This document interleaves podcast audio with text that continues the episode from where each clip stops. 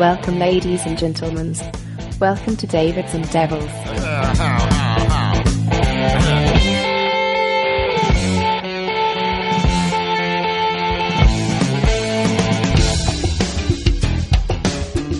D&D, Eccoci puntata, qui. puntata Ma- 3, D&D, oggi, eccoci oggi qui. siamo yeah Dici?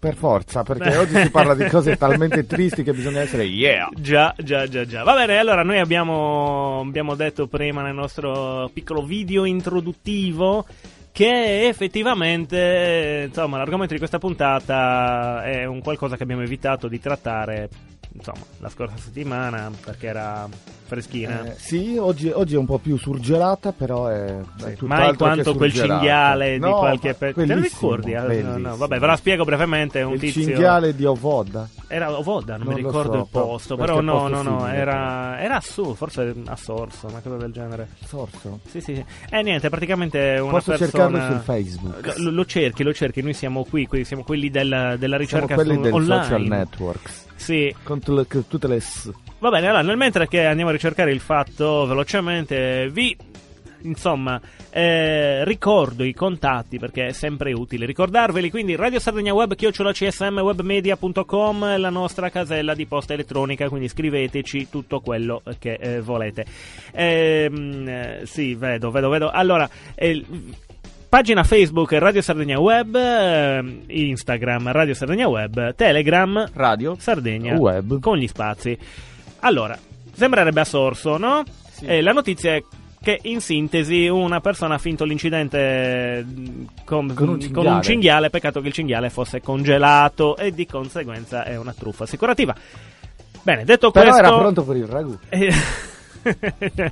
o il rally, dipende da dove... quelli del cinghiale Se- Bello, fantastico. A proposito di rally, ecco, non c'è nulla a proposito di rally perché quello di cui stiamo andando a chiacchierare È tutt'altro che un è rally. tutt'altro che un rally. è tutt'altro che divertente Sì, infatti ecco perché abbiamo iniziato con le cose più bambe di questo pianeta perché dovevamo cercare di tirare un pochettino sul morale a tutti. Argomento di questa puntata è la libertà. Il concetto di libertà è forse mm, troppo, troppo, troppo per noi, nel senso che cioè, di cosa parliamo della libertà? Possiamo...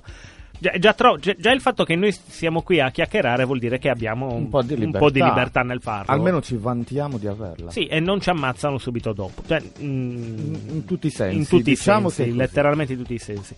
La libertà è quindi la possibilità di esprimersi liberamente. Ovviamente anche la libertà sembrerebbe abbia dei limiti, no? sì In generale, non è che tipo io Ah, non posso. qua, anche qua La- dei la- limiti diciamo Ah, no? C'è un, un insegnamento che non, non- sì, teoricamente orienta il discorso della libertà è che la tua libertà inizia quando finisce la mia. esattamente. Anche se E vista rispetto, così- no?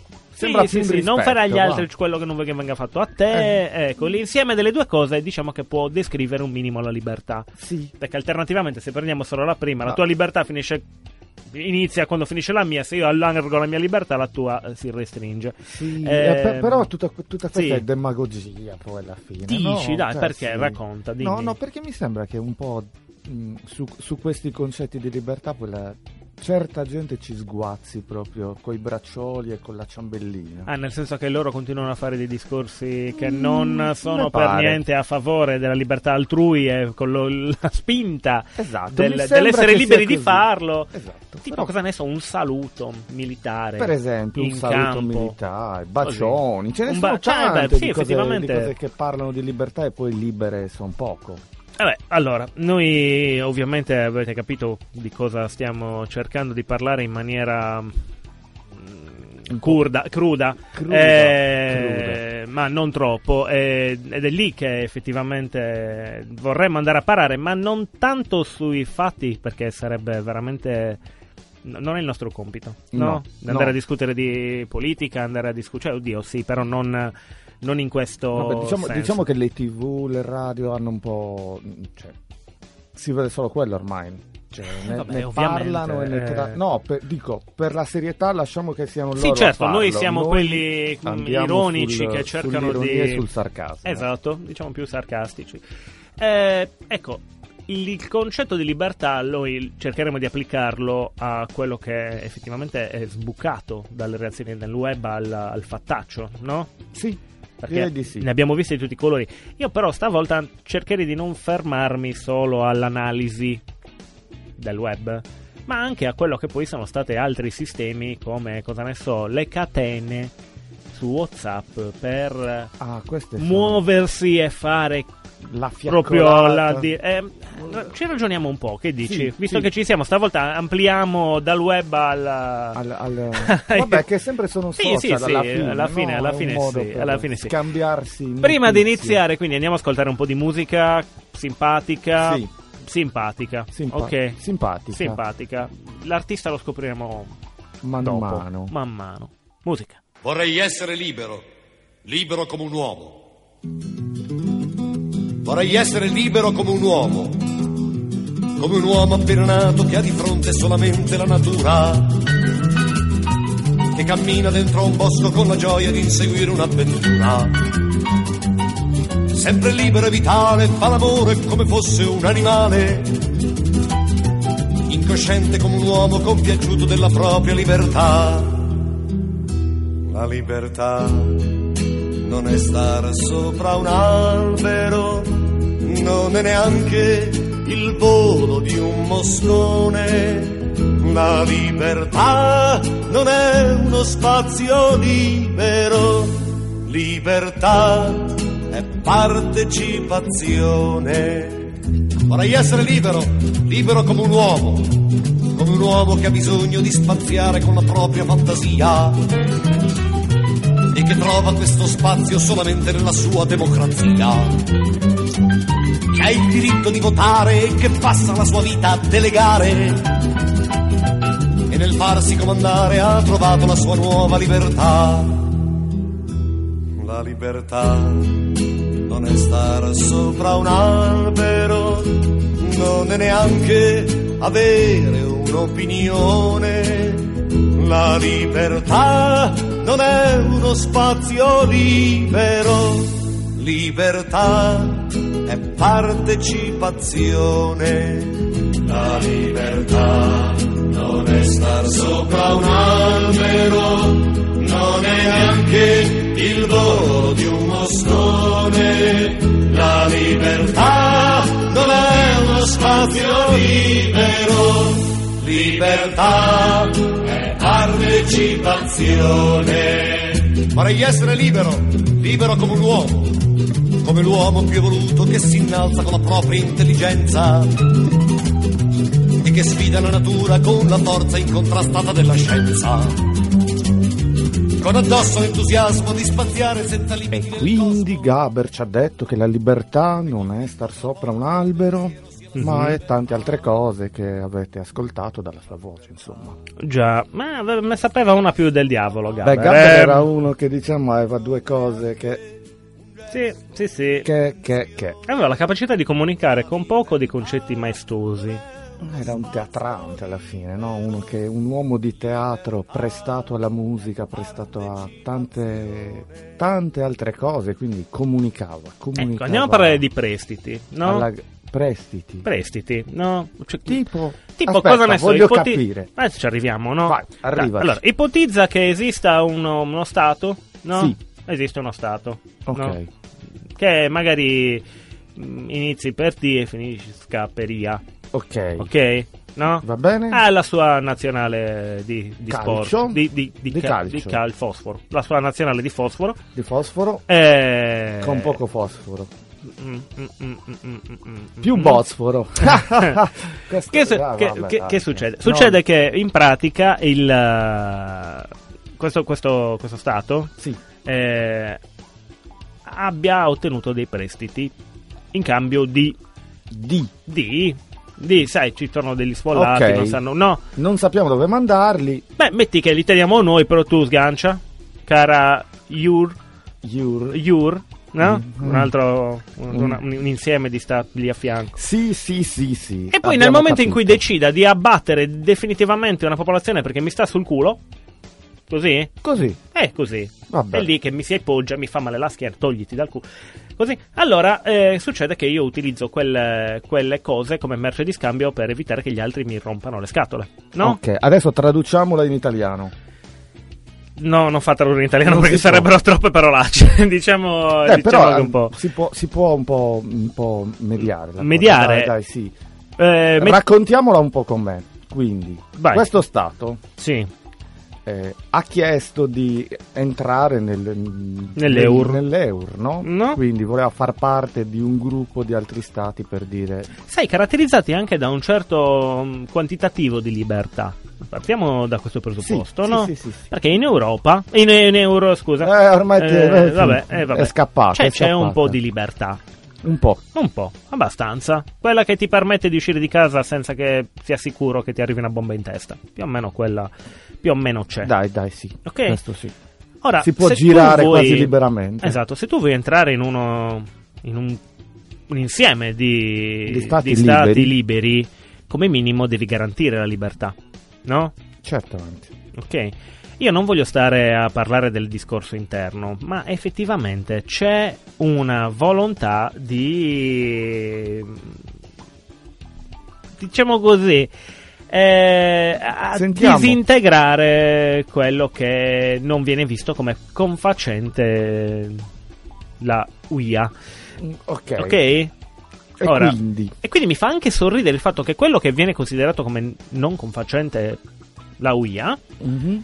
è in realtà un insieme di persone caratterizzate da un profondo senso di libertà e una volontà di rimanere liberi, tanto che senza nulla chiedere in cambio, questi qui hanno anche combattuto contro alcuni personaggi di nero vestiti e di nero, nero vestiti. abbandierati che andavano a tagliar teste come se non ci fosse un domani.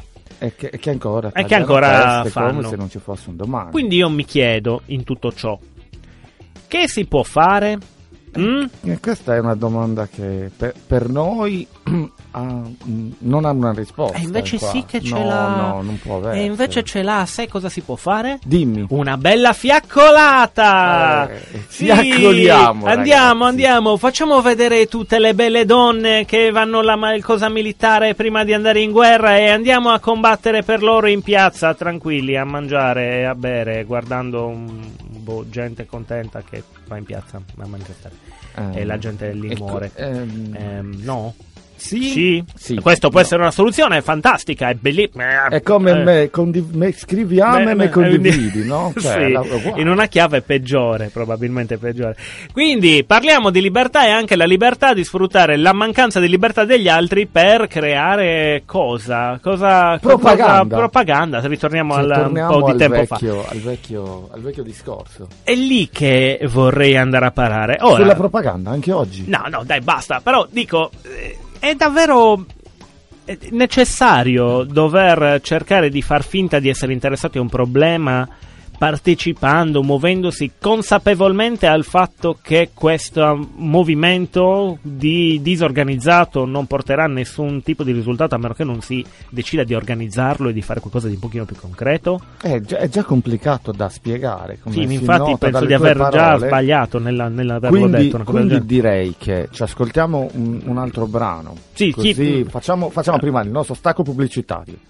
Eh, brano, stacco pubblicitario. brano E poi torniamo qui e cerchiamo di organizzare di nuovo tutto. musica. Musiche.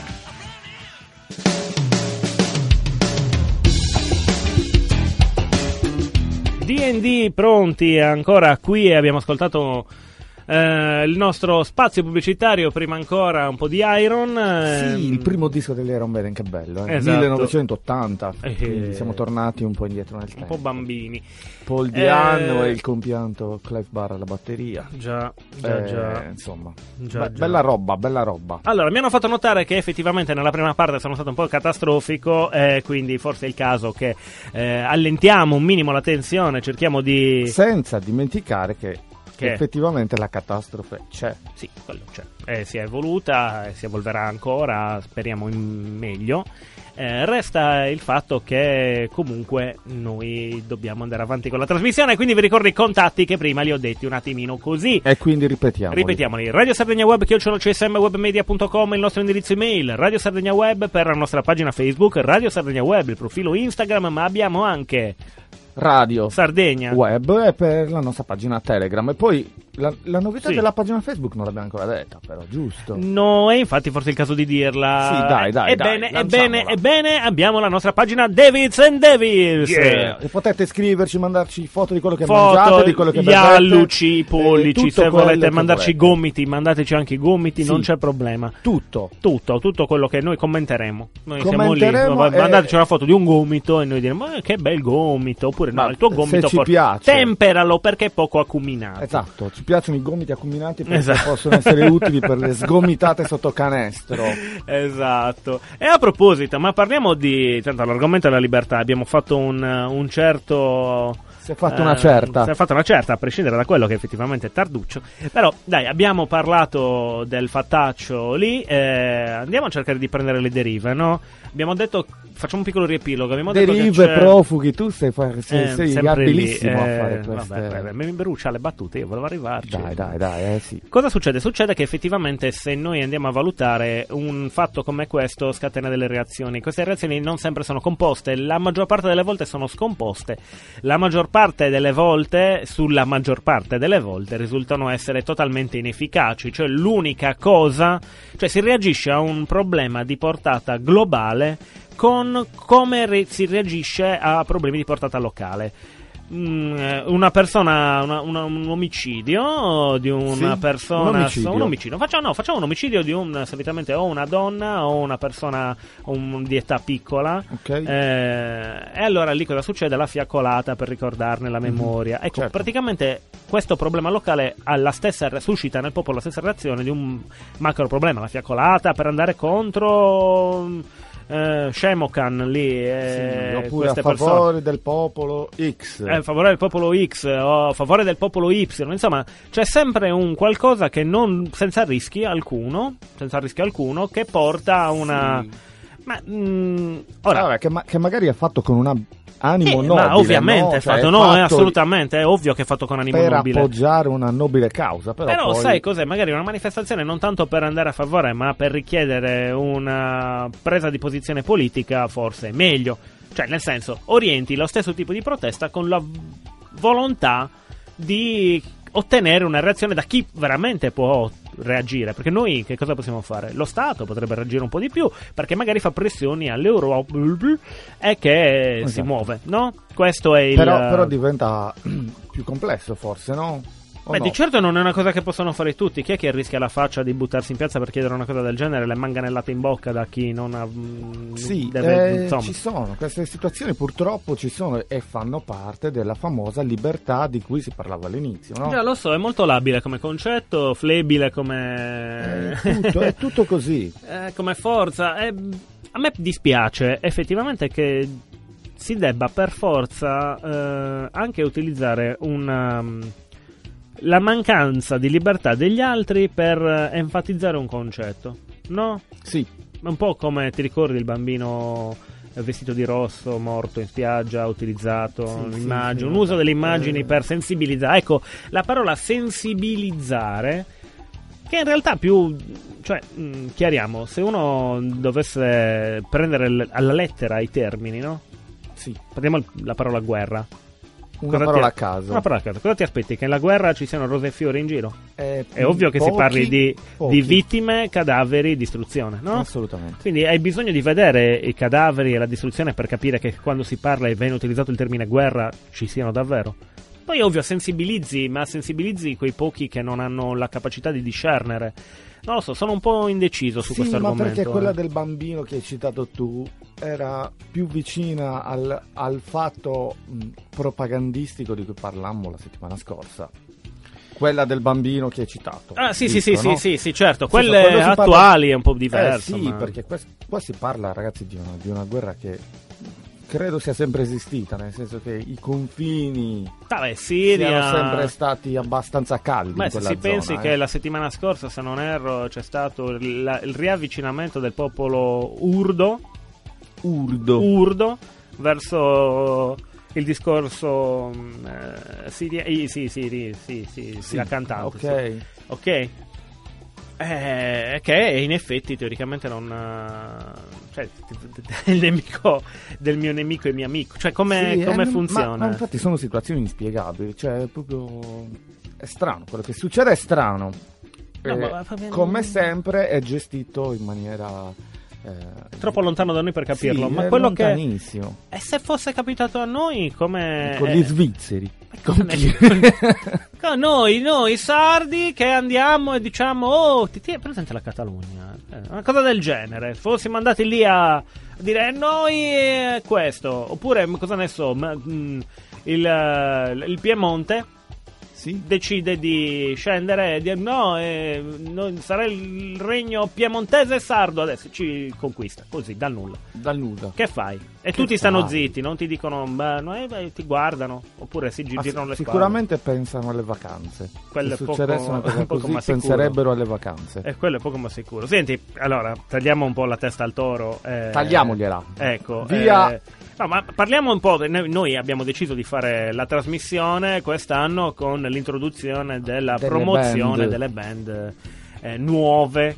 Nuove nel senso che devono, devono farsi sentire. Noi Devono vogliamo farle. uscire Eh, eh. con tutta la loro potenza. Ma qui c'è una band di una- un paio di amici e sono. E mica scherziamo qua. Insomma, ragazzi. vedo una maglietta molto interessante. Sì. Eh, esattamente. Stiamo Eh, parlando dei. dei Blacktones e quindi sentiamo un pezzo dei Blacktones e poi vi raccontiamo che pezzo è, come si chiama il disco e tutte le altre cose che seguono. Esatto, esatto, esatto. Musica.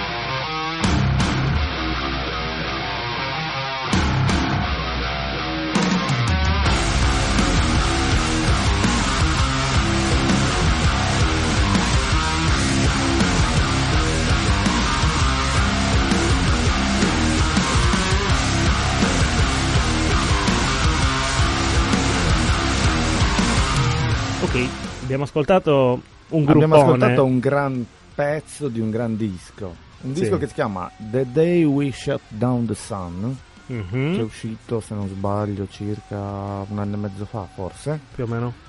Eh, e niente, un discone veramente. Il brano era Idiots. ehm, Tutto puntato, però. Tutto puntato. Idiots. Che ci sta. Oggi ci Direi sta oggi che è perfetta nel titolo, perlomeno. Eh, vabbè, vabbè, vabbè. Un grandissimo applauso. Ascoltate i Blacktones. Sono Sì, ascoltate, seguiteli perché se non fossero sardi e fossero Non dire queste cose. non dire negli Stati cose. Uniti, forse. Eh, Forse. forse, bisogna vedere quello. Comunque. Dato che ci siamo, andiamo avanti per quest'ultimo blocco. L'argomento di questa puntata è la libertà. Abbiamo deciso di eh, trattare un tema pesante. E quanto è pesante è appunto poterlo trattare. Eh, no? Sì, eh, nel senso ci siamo, ci siamo proprio dati una martellata su, su Lì, eh, lì, però lì. È, stata, è stata una bella martellata, nel senso che abbiamo A serve sì, parlarne, B ci piaceva parlarne perché comunque sì. l'argomento è serio, forse troppo per quelle che sono le nostre solite puntate, ma necessario. Beh, se- oggi siamo stati abbastanza seriosi, non un po' meno. No, come, sì, come mi sta, dissi. Mi, mi- mi- mi dissi tu, mi dissi? Mi dissi? Mi come come Facci dicesti lei, tu, facci facci lei, lei. eh, non è che possiamo stare sempre a far ridere le persone, no? Eh no. Eh no, no. però ogni tanto. po'. Devils and Devil sono anche pensanti. Eh, ogni tanto, Ogni sempre. tanto. ogni tanto. c'è sempre ogni tanto. Vabbè, però dai. le prossime puntate saranno un attimino più leggiadre, sempre Vediamo. se non capitano cose pessime. Vediamo come- cosa succede, come Eh. direbbe qualcuno. e poi. Esatto, vi prometteremo che una puntata la dedicheremo alla D'Urso, sicuramente, perché ancora non abbiamo parlato, in eh, due stagioni non abbiamo mai nominato la, La Barbara. la Barbara, prima o poi la intervisteremo, sicuramente. E poi uno special su Gianluca Vacchi. Esatto, esatto, Eh, una, una danza, una danza, mamma balla vicino al immagini tavolo. se parlassimo di queste cose. Fantastico. Avremo un audience tipo di vecchiette, di, di un sacco di casalingue. Casali. Eh, cioè, sarebbe bellissimo. Vabbè, senti, allora io per chiuderla sulla libertà, visto che comunque eh, abbiamo anche detto forse troppo, in, eh, Ma abbiamo detto il giusto, il giusto. Secondo me è stata una puntata azzeccata, co- coi, coi, mm, diciamo, coi toni. Mm, Abbiamo capito bene, spero. Spero che noi siamo riusciti a, ca- a capire bene la situazione. Sì, esatto, esatto. Anche noi eravamo più confusi che persuasi dal tutto. confusi e non per niente felici come No, felici, impossibile esserne la Carmen felici. eh, nazionale. Vabbè, eh, allora direi che forse è il caso di ricordare i contatti e chiuderla qui. Anche Eh, secondo me la chiudiamo andare. decisamente qui perché eh, sai cosa potremmo fare? Dimmi. Lanciamo un, un piccolo sondaggino. Tanto abbiamo la pagina. Sì, c'è la Eh, pagina DD dove potete rispondere. Ecco, allora il sondaggio è quali argomenti volete che DD. Tratti. Sì, sì, tratti lineette. Esclusa la lineette. D'Urso e Vacchi. No, no, anche con la D'Urso e, e Vacchi. eh, Ma Vacchi no? no. Sì. Va bene, dai, ok. Benissimo, allora scriveteci nella pagina DD, Davids and Devils, che, che- quali sono gli argomenti che volete Sì. che- che la trasmissione tratti e, e- e si diletti nel farlo, no? Esatto. Va bene.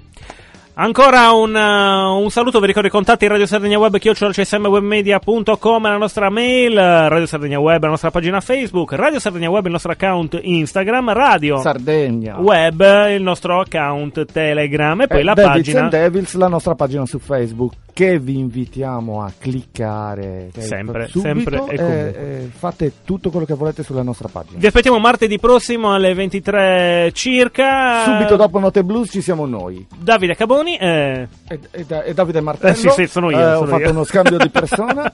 eh, un saluto a tutti. Ciao. Alla prossima. Ciao.